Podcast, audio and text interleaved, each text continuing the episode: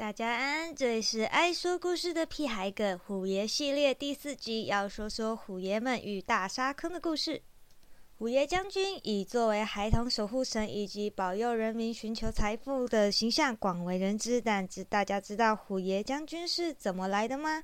许多宫庙都有树枝小虎爷，全部都是老虎的灵魂吗？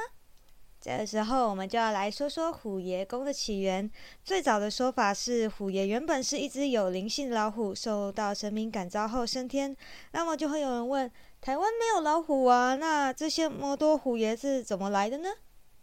这呢就要提到上回提到的将军们了。牛马将军与范谢将军都有牵引亡魂的工作，然后不知道是因为个性关系还是习惯，我认识牛将军跟谢将军，每次出任务都会带着流浪猫的亡魂回来。简单再说，就像是会捡流浪猫回办公室的外勤人员吧。而虎爷本身也是喜欢收小弟小妹，所以就会像个大哥一样，带着小猫们四处跑来跑去。而这批虎爷的小弟小妹们就会就接受训练，如果够格，就会有机会转身成为虎爷；不够格，那就送去轮回这样子。总而言之，我自己接触过这样转身的小虎爷也是颇多，但遇过是城隍爷、土地公等神明自己带来，大概灵性原本足够吧。至于还有没有其他来源，可能就要请其他先进前辈们来补充喽。而我在刚开始接触这些工作时，觉得牛将军跟谢将军居然是猫奴，这感觉还真的是有点反差萌。不过谢将军对于猫咪分别是不太有反应，反而是牛将军在猫咪被判定为不能转身，也不适任其他工作，要送去轮回时，就会跑去练兵场扎马步练正拳，但其实他在偷偷的流眼泪哦。而神明与各种兵将，还有虎爷，其实都会到练兵场练兵，大概也都是一个军营的概念。而在户外练兵场的地方，有一大片树林，还有约一个操场大的区块是虎爷的训练场，可以参考之前的虎爷的训练营这篇文章或者是故事部分。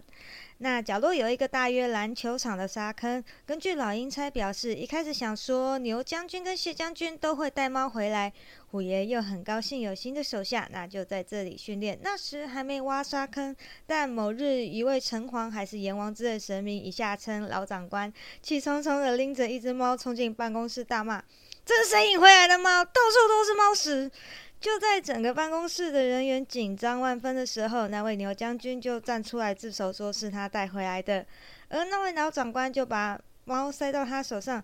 正当大家紧张于牛将军可能会被臭干一顿之后，要把猫送走的状况，下一秒老长官就变出了一只铲子，塞到牛将军的另一只手上，骂说：“去给我挖沙坑！猫上厕所要挖沙，你知不知道啊你？”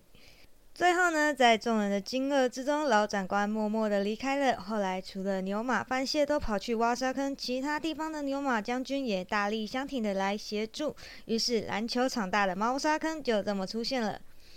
我原本还疑惑，为何往生的猫咪灵魂还会排泄？因为自己在灵魂出窍的时候，其实是没有这些感觉。但老鹰才表示，是因为动物灵魂还没有忘记原本的本能，所以还会有排泄的现象。